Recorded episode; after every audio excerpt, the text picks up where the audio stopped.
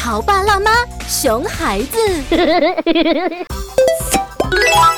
爸爸，爸爸，嗯我告诉你一个秘密，啊，什么秘密啊，豆豆？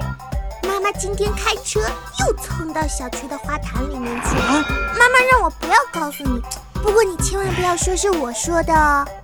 哎，你妈，这样也不是一次两次了。豆豆啊，这个就叫做女司机，你以后千万不要像你妈那样啊。你们俩在那说我什么坏话啊啊，没事没事没事没事，别告诉你们啊。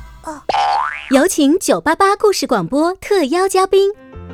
或许你还不知道，开车开到花坛里，其实暴露了司机视知觉空间关系能力的缺陷。什么是空间关系呢？比如我在哪儿，你在哪儿，我在你的什么位置，你附近的东西和你的方位关系是什么等等，这些都是空间关系。很多孩子上学后，数学课上二看成五，三五六写成三六五。语文课上读书多字少字，英语中茶叶 t t e a 写成 t a e，体育课上老师说向左转，他却向右转等等。在一些家长和老师看来，这是属于粗心马虎，但实际上这都属于视知觉中的空间关系出了问题。在我们幼小衔接工具箱里的积木游戏，就是对空间关系进行了一个简单的训练。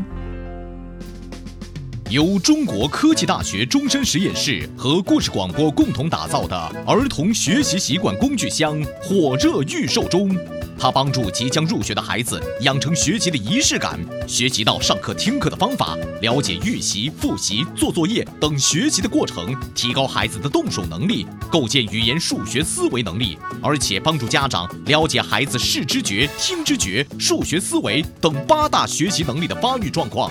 亲子互动，操作简便，高效实用。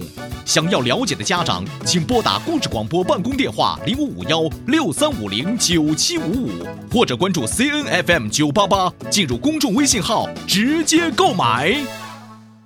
更多精彩内容，敬请收听每周一至周五下午两点到两点半，晚间九点到九点半播出的《潮爸辣妈》。